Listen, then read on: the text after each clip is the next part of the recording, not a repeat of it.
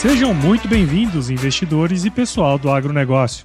Esta é a série Panorama Econômico e o Agronegócio do podcast EcoAgro Talks, que é oferecido pela EcoAgro e é o resumo da reunião semanal do time da EcoAgro com o economista-chefe Antônio da Luz. Na reunião de guidance, o time se prepara para os desafios da semana que começa, através de trocas de informações macroeconômicas e setoriais, de modo que todos estejam muito bem informados para entregar os melhores resultados tanto para o agronegócio como para os investidores, pois não tem elo mais forte entre o agronegócio e o mercado de capitais do que a Ecoagro. Esse é um Brasil que dá certo e é por isso que estamos aqui.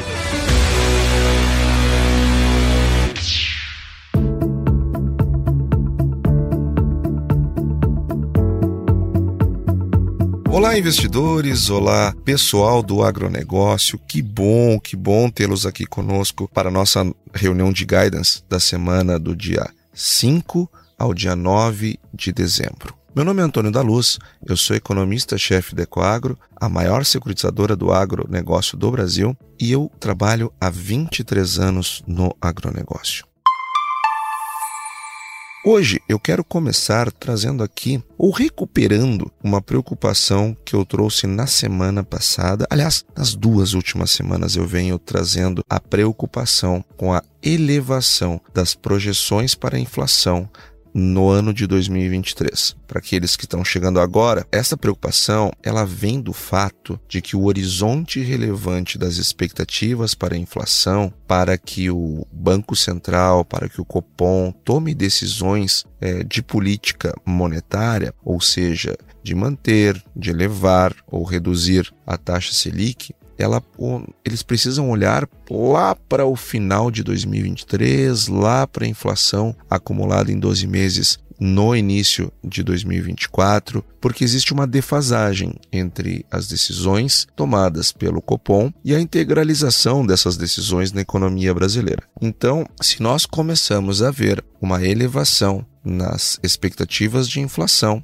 nós temos uma tendência a ver um Banco Central menos disposto a reduzir a taxa Selic. Lembrando que a nossa expectativa era lá, isso lá antes, né, antes de, tudo, de todo esse turbilhão estar acontecendo, era que a taxa Selic começasse a cair uh, ali no segundo trimestre de 2023. Então, para nós, era isso que estava comprado elevar até 13,75 e depois começar a reduzir no segundo trimestre. Quem ouve os nossos podcasts desde o início sabe bem a nossa posição. Entretanto, à medida que vai subindo a perspectiva de inflação para 2023, isto vai trazendo uma postura do Copom menos disposta a reduzir, ou quem sabe até, dependendo da magnitude da alta, tendo que elevar essa taxa. Então é muito importante olharmos a, as projeções do relatório Focus. E, e eu disse na semana passada que a nossa expectativa era que não subisse a inflação nesta semana. É, lembrando que esse podcast sai sempre é, segunda-feira de manhã bem cedo, então antes, portanto, do Focus. E eu tinha dito também que eu participo do Boletim Focus do, do Banco Central como informante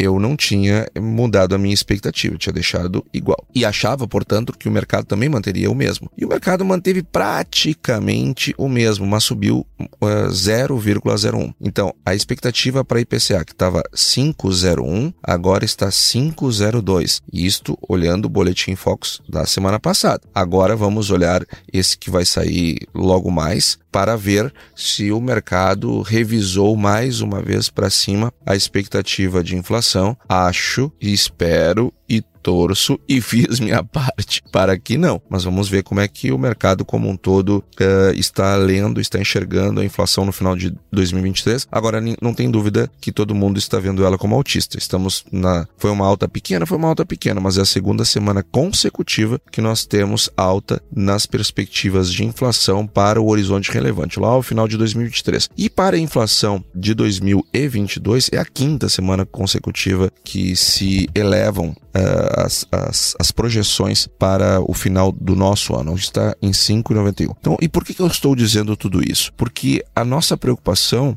é com os juros, é com a política que o Banco Central Uh, através do Comitê de Política Monetária, tomará nas próximas reuniões, e isto, claro, mexe com a perspectiva para a bolsa, isso mexe com as, as, perspectivas de ganho da renda fixa, isso mexe com o tamanho dos juros que o mercado terá que pagar, o mercado tomador. Lembrando que o agronegócio ele é um grande tomador de crédito porque é um setor que cresce a taxas imensas. Se nós olharmos a, a, nos últimos 10 anos, o agronegócio cresce a 4,5% ao ano. Então é natural que ele tenha uma demanda por crédito muito grande. O sistema de crédito rural no Brasil já era, né? o, o crédito oficial. Esse já acabou, não tem mais como operar apenas com ele. Então a tomada, a, a manutenção de juros elevados, ela é um problema para os tomadores, para o pessoal do agronegócio. Por por outro lado, os investidores, eles precisam ter uma noção clara, independente de onde que eles aplicam os seus recursos, da tendência da taxa de juro e também de IPCA, porque nós temos um juro real ali envolvido, que é justamente o juro que se recebe descontado a, a inflação do país. Então, isso nos traz bastante preocupação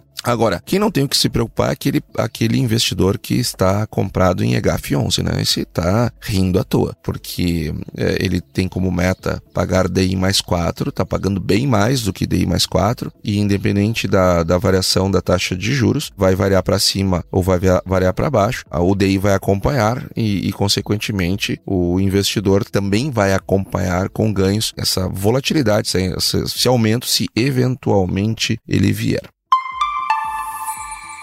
Pessoal, nós também tivemos nessa semana o PIB. O PIB do Brasil, que foi divulgado, ele veio levemente abaixo daquilo que nós tínhamos como expectativa é, para o resultado. Nós estávamos trabalhando com um crescimento de 0,5% e veio um crescimento de 0,4%, mas ainda assim sem grandes problemas, e isto reforçou a nossa projeção para o final do ano de 2022 de continuar acelerando, justamente, além da economia vir bem, nós temos todo um carrego estatístico de exercícios anteriores, de anos anteriores, uma vez é, desses, desses últimos anos, desses últimos trimestres, da série histórica do PIB. Então, por exemplo, o crescimento econômico é, em 2021 passou para 5%. Então, assim, nós temos todo um, um carrego que termina puxando para cima uh, essas expectativas. Uh, nós não revisamos ainda, tá? Nós vamos fazer essa semana. Agora, as primeiras leituras rodando o modelo é preliminar ainda, mas eu já vou trazer aqui para você. Ficou em 292. Então,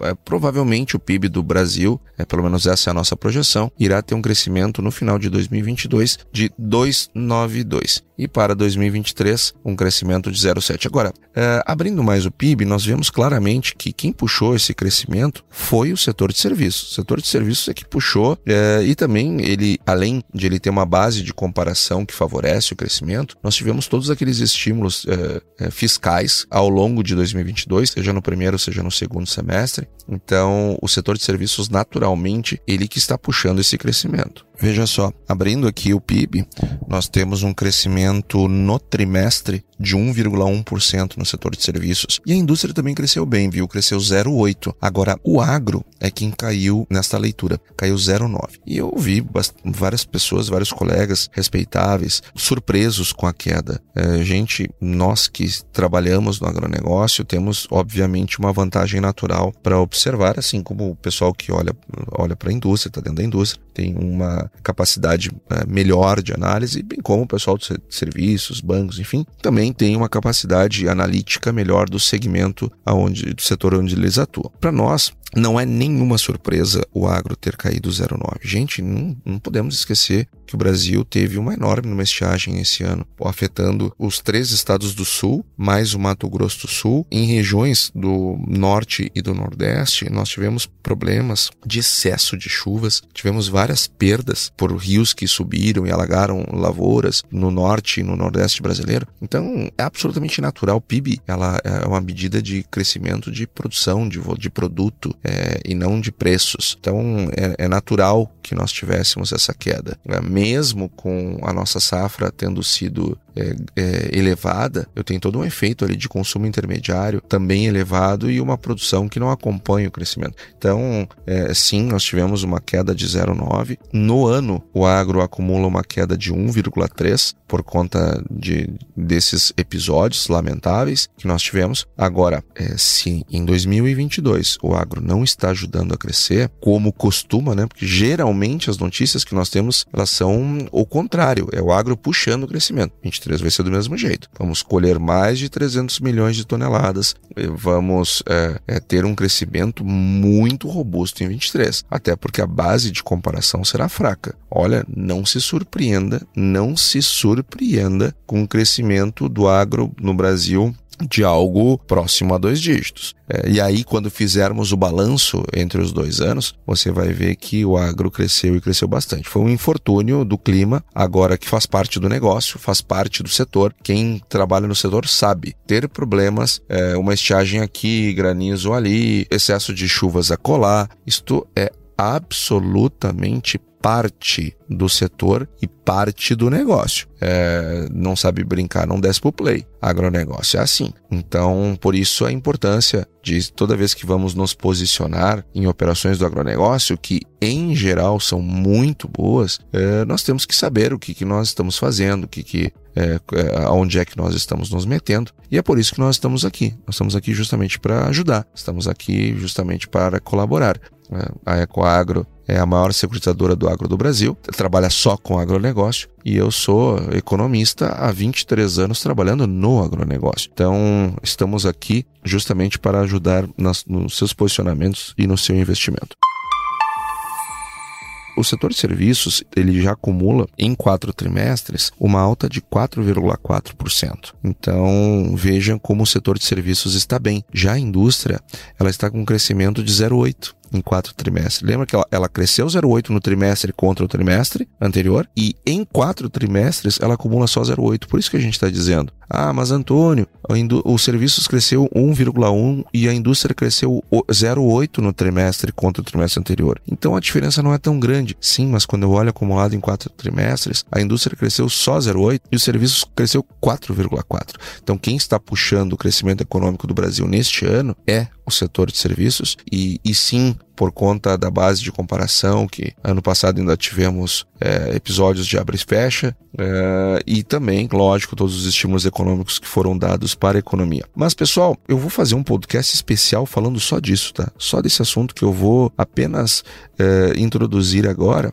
para causar a curiosidade. Então, lá no final do ano, nós vamos ter vários podcasts especiais, é, não falando de cenário, de conjuntura, mas falando de questões estruturais da nossa economia, do nosso setor, enfim. E uma das questões que eu quero discutir é o seguinte: nós tivemos nesse, nessa leitura do PIB trimestral, é, e eu vi que o pessoal comemorou bastante, a imprensa sobretudo, é, que nós é, atingimos ma o maior PIB da série histórica, o maior crescimento, é, ou, ou seja, o maior patamar patamar de riqueza da, da série histórica. Só que acontece, pessoal, isso não é algo para nós comemorarmos. O PIB tem que crescer. Então, se à medida que o PIB tem que crescer, a cada trimestre eu tenho que ter o maior da série histórica. Ponto. É a coisa mais óbvia do mundo, não tem nada de surpreendente. Mas então por que, que o Brasil aqui está comemorando isso? Porque lá em 2014, nós começamos a ter os efeitos da nova matriz econômica, que foi uma política econômica que teve resultados tremendamente ruins e duros para o Brasil. Políticas essas que começaram no final do, do segundo mandato é, do presidente Lula, segundo a sua segunda gestão, a sua primeira gestão foi absolutamente impecável do ponto de vista da condução da política econômica. Uh, não foi à toa que culminou com, com o recebimento do grau de investimento. Agora, depois, nós tivemos muitos problemas, que eh, depois veio, veio a presidente Dilma, eh, essas políticas foram aprofundadas e nós entramos na maior depressão econômica da história do Brasil. Nós caímos 11 trimestres consecutivos. E por que então que agora, somente agora, no terceiro trimestre de 2022, nós nos recuperamos da crise causada lá atrás? Ou seja, até o trimestre anterior, o tamanho do nosso PIB estava menor do que 2014. Ou seja, o que, que nós perdemos? Não só nós deixamos de crescer mais, como nós deixamos de causar o efeito do crescimento sobre o crescimento. Porque se o Brasil tivesse continuado crescendo, nós estaríamos num patamar de PIB muito maior, com níveis de pobreza muito menores. Com, com, com eh, salários, renda é, média do brasileiro maiores e assim por diante. Então, finalmente conseguimos passar do patamar que estávamos em 2014, antes de começarem os trimestres negativos de PIB. Agora, o, o gosto amargo disso é que estamos aonde deveríamos estar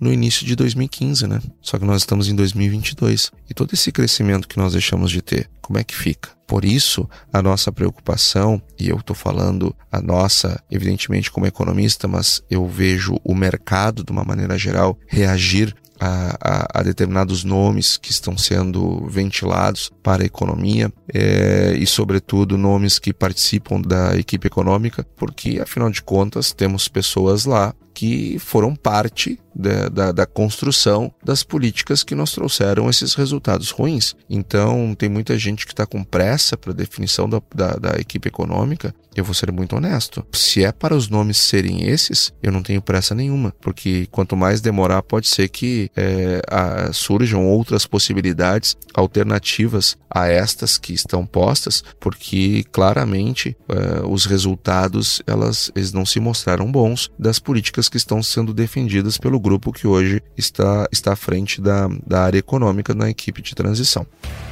Ecoagro, o elo entre o agronegócio e o mercado de capitais.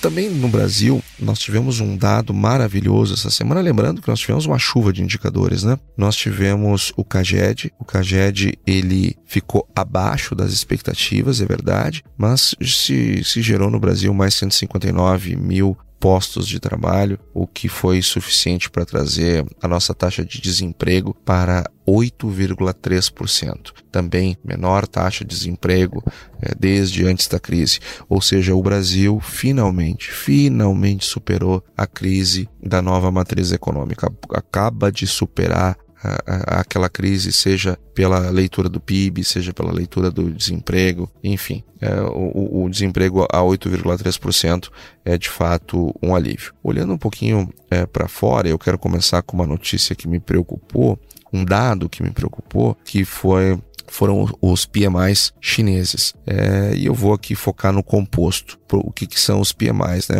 O PMI é um índice é, que mede o nível de atividade dos gerentes de compras em, to, em, em todos os setores. Ou seja, ele é um antecedente é, de crescimento econômico. E, e os PMIs na China, eles caíram de novo. Eles caíram agora para 47,1, estava 49. E eles começaram a cair é, lá em junho. Aliás, junho eles não tinham caído ainda, tinha sido o último crescimento. A partir de julho eles começaram a cair. Então nós temos aqui um, dois, três, quatro, cinco meses consecutivos de queda. E por que isso nos preocupa? Isso aqui tudo por conta da política de Covid-0 do, do governo chinês. Isso nos preocupa porque hum, PMIs piores significa menos crescimento econômico chinês e o crescimento deles é importante para a demanda do agronegócio, para a sustentação dos níveis de preço, para o volume de importação. Então, aqui um dado infelizmente ruim que nós vamos continuar monitorando. É, entretanto, preciso compartilhar com vocês que eu tive uma reunião com um chinês essa semana que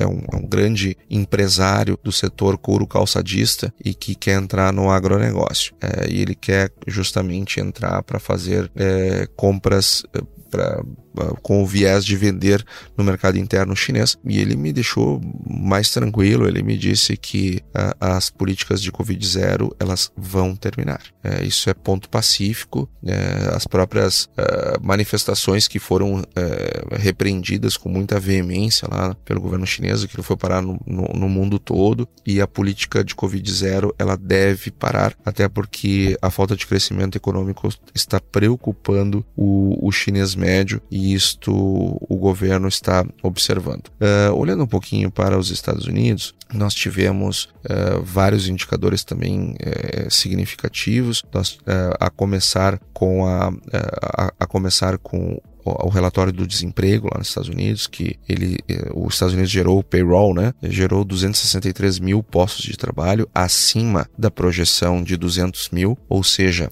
vamos lá, pessoal, o que está acontecendo nos Estados Unidos? A economia está mais forte do que se esperava Uh, mesmo com os efeitos defasados das políticas monetárias uh, do, do Fed. Então, o que está acontecendo lá? O payroll ele veio melhor do que se tinha como objetivo. Os pedidos iniciais de seguro-desemprego eles ficaram um pouco abaixo da, da, da, das expectativas. Ou seja, o que, que isso significa? Mercado a economia americana uh, bastante aquecida. Tudo isso traz, uh, sem falar no PIB chinês, no, PIB americano, né?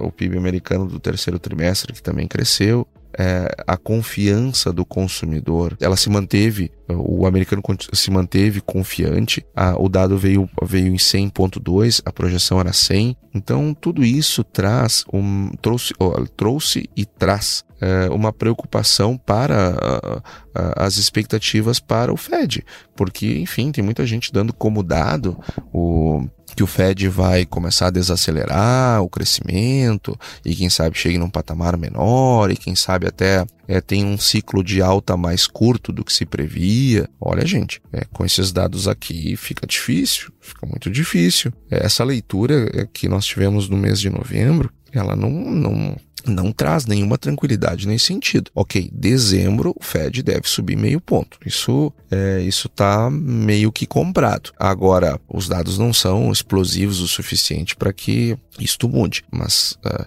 agora, aquela barbada que estava, uh, que o pessoal estava imaginando, que uh, e a bolsa já reagindo imediatamente, olha, não é isso que os dados estão trazendo. Então, vamos montar aqui o nosso, nosso radar para nos posicionar. Veja lá, se nós temos uma taxa Selic aqui no Brasil que está sendo pressionada por um crescimento do, do, da inflação no horizonte relevante, e eu tenho dados nos Estados Unidos que demonstram que há uma, embora eles tenham começado já uma desinflação, no momento que eu vejo a economia, o motor da economia ainda bastante aquecido, eventualmente eu poderei ter uma, uma necessidade de fazer uma, um, um ajuste nos juros maiores maior do que se esperava num primeiro momento, ou então, quem sabe, mantê-los elevados por mais tempo. Então, atenção ao que está acontecendo.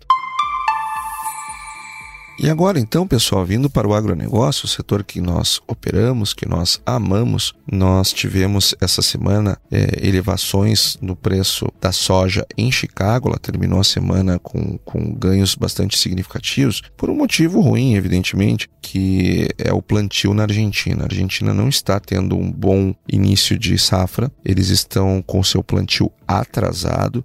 Isso vale para soja, isso vale para milho. Eles estão com problemas por falta de umidade no solo. As chuvas na Argentina não têm sido o suficientes e têm sido muito espaçadas. Isso tem feito com que a umidade no solo não seja o suficiente para fazer o plantio. Então, eles estão com apenas 29% da área prevista para 22, 23 plantados. Então, falta bastante coisa ainda para plantar. E aí, pessoal, nós temos que, você que é do agronegócio, é, sabe isso muito bem, sabe muito melhor que eu, mas quem sabe alguns investidores não saibam, uh, nós temos janelas ideais de plantio de todas as culturas. E quando nós plantamos fora dessa janela ideal, nós temos hum, uh, temos uma tendência de obter menor produtividade. Claro que tem períodos do ano que eu não posso plantar, porque se eu plantar não vai nascer. Agora, é, no período de plantio, dentro desta janela, eu tenho as janelas ideais. Então, dentro, se eu planto fora das janelas ideais, eu tenho uma tendência de ter menor produtividade, consequentemente menor produção. E é isso que está acontecendo lá uh, na Argentina. No Brasil, os preços caíram bastante essa semana, mas muito pelo efeito da taxa de câmbio. Como nós saímos de um câmbio que estava lá é, acima de 5,40 e veio para 5 para casa dos 5,20, é, esse essa queda na taxa de câmbio refletiu nos preços da soja e do milho em reais. E assim como as demais commodities brasileiras é, também sofreram um pouco com a, com a queda do preço, sobretudo aquelas que são bastante voltadas ao mercado externo. Arroz, por exemplo, que é, é, uma, é uma commodity super internacionalizada, enfim, o Brasil é um importante exportador, é o maior produtor, é o maior consumidor. É, é, fora da Ásia, é o segundo maior exportador é, do, do, desse lado de, do, do, mundo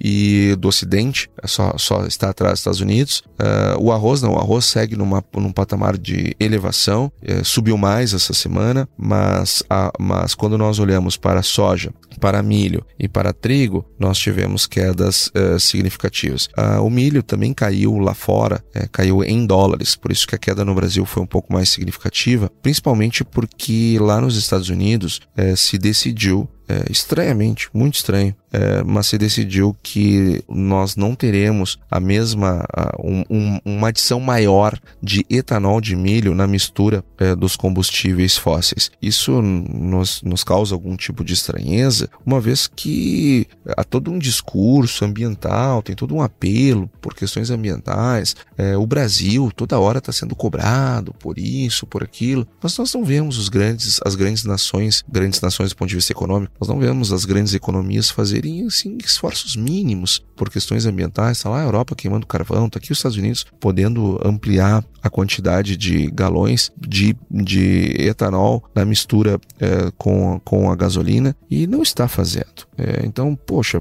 vamos, vamos dar uma contribuição para o meio ambiente, né? Afinal de contas, é, o Brasil tem 74,3%. Eu vou repetir esse número. Esse número está em www.embrapa.br barra CAR barra síntese. Pode ir lá olhar a síntese do CAR, que é o Cadastro Ambiental Rural. O Brasil tem 74,3% de todo o seu território preservado Fado. Nos Estados Unidos também é 74,3. Só que não é preservação, é área de uso, é, é área de exploração agrícola. Então, poxa vida, gente. É, o que nós temos, o percentual aqui, 74,3 que nós temos de preservação, eles têm de uso agrícola. Então, poxa, vamos botar um pouquinho mais de milho no etanol, né? Aliás, no, no um, para a produção de etanol e, consequentemente, botar mais etanol na mistura é, para beneficiar o, o, o meio ambiente. Afinal de contas, aquilo que se fala na COP, que se fala na imprensa. Puxa vida, vamos lá, né, pessoal? Vamos, vamos, vamos colaborar. Se querem que, se esperam do Brasil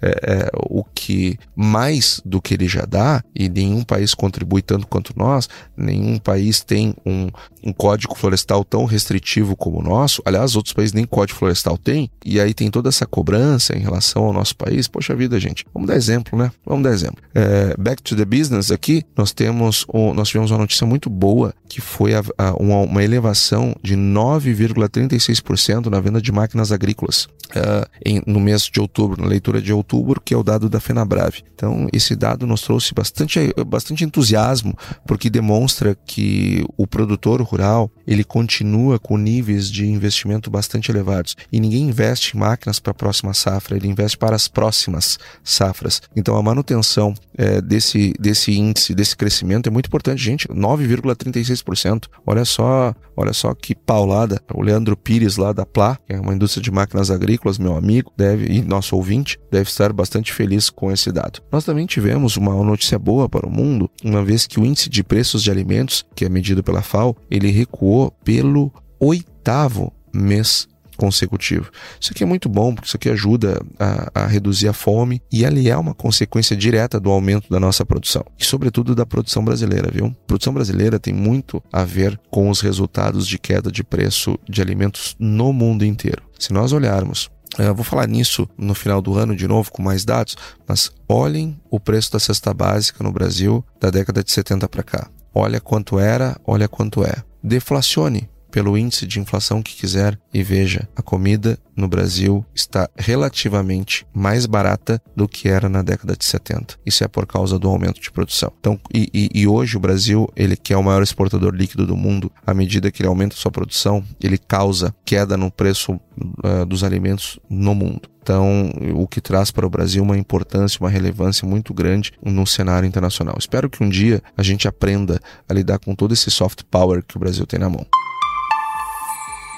Pessoal, esse foi o nosso podcast dessa semana. Eu espero que você tenha gostado, espero que ele tenha sido útil para o seu conhecimento, espero que tenha sido uh, uma bela reunião minha e sua de guidance e eu vejo você aqui na semana que vem. Um grande abraço, ótima semana. E aí, você gostou desse podcast? Se gostou, considere compartilhar este episódio com alguma pessoa que irá se beneficiar deste conteúdo e nos ajude a alcançar mais pessoas. O roteiro e apresentação deste episódio foi do economista-chefe da Ecoagro, Antônio da Luz, a produção do Paulo Ozaki e a edição do Sr. A. Saiba mais sobre a Ecoagro em www.ecoagro.agr.br. Ecoagro, o elo entre o agronegócio e o mercado de capitais.